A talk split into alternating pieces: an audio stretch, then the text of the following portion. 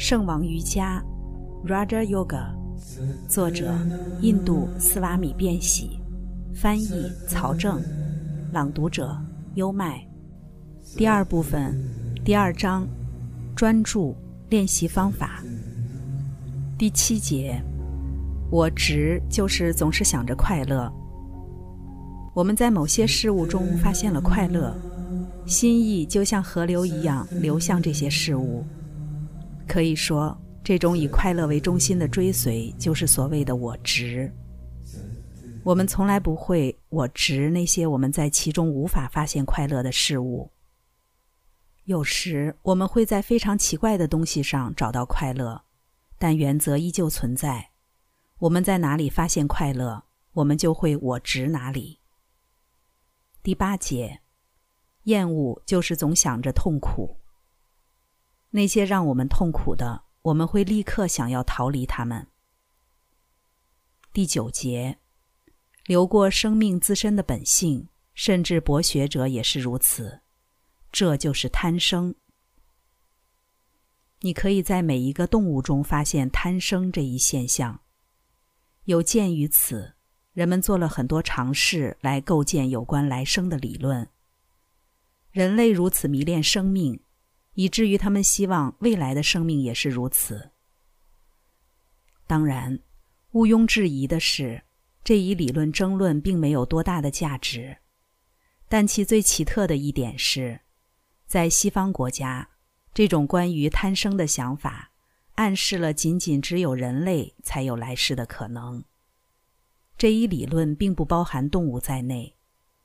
在印度，贪生的理论则是一种关于证明过去的经验及过去的存在的争论。举例来说，如果我们所有的知识都源于经验这一点是真的，那么肯定的是，我们无法想象或无法理解那些我们绝不曾经验过的东西。小鸡孵出来就会啄食。人们看到过很多母鸭孵出鸭子，鸭子刚破壳出来就会浮水，而母鸡会觉得它们会淹死。如果经验是知识的唯一来源，那么这些小鸡从何处学会啄食？这些小鸭又从何处得知浮水是它们的天性呢？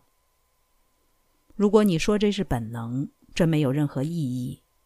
这么说只是简单的给出了一个词，而没有给出解释。本能是什么？我们自身中就有许多本能。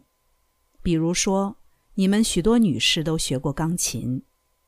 记住，当你第一次学习弹琴的时候，你是如何小心翼翼，将你的手指一个一个放在黑白键上的。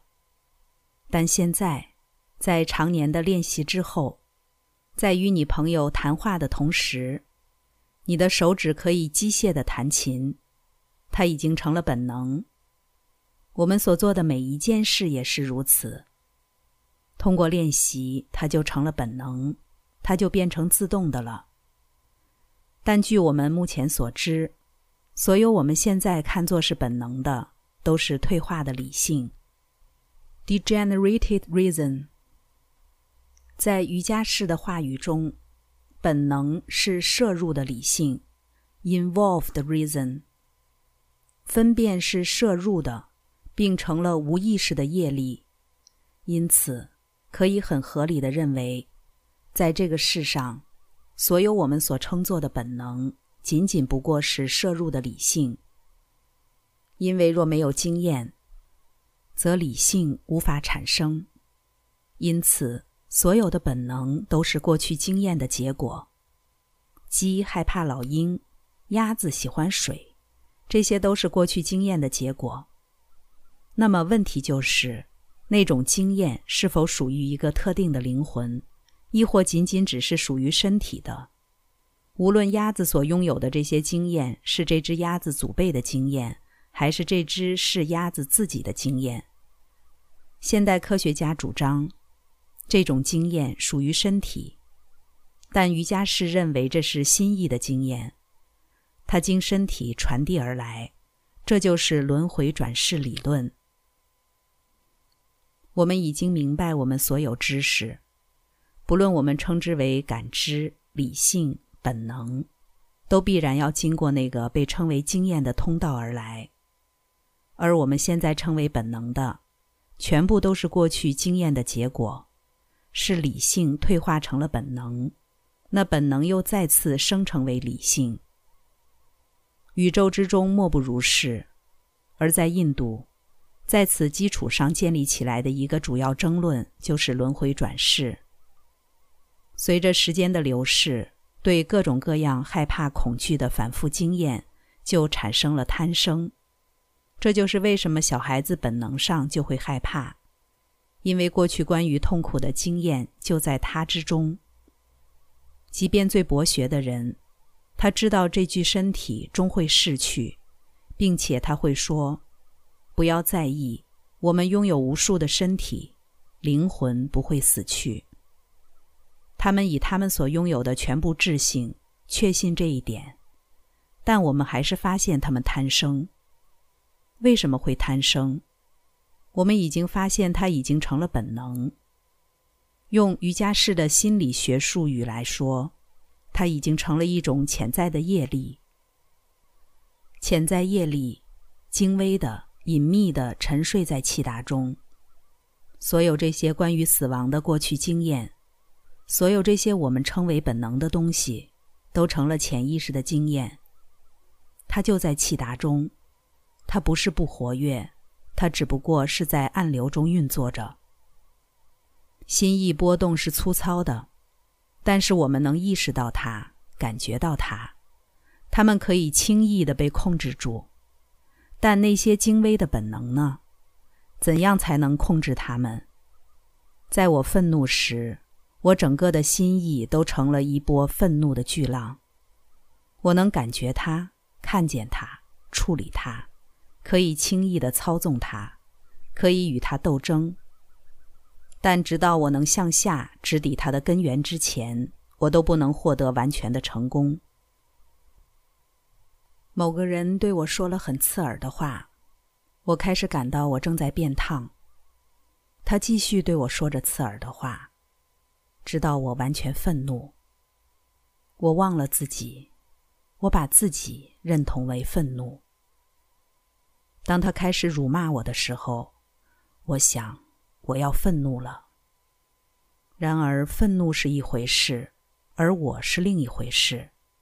但当我愤怒时，我成了愤怒。这些情感必须被控制在胚胎状态，被控制在根源形态。被控制在精微形态，甚至在我们开始意识到它们正在对我们产生作用之前，就要控制住它们。对大多数人来说，这些情绪的精微状态甚至都不为他们所知。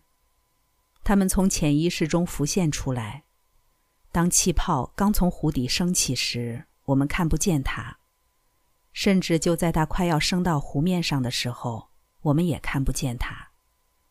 只有当这气泡破了，引发了涟漪时，我们才知道它就在那里。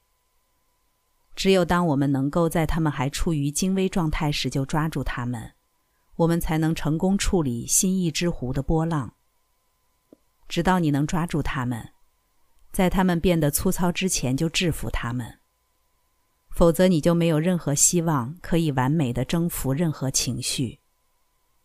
为了控制我们的情绪，我们必须从他们的根源处着手控制他们。只有这样，我们才能烧毁他们的种子。烧熟了的种子种在地上，长不出任何东西，这些情绪也就不会再次升起了。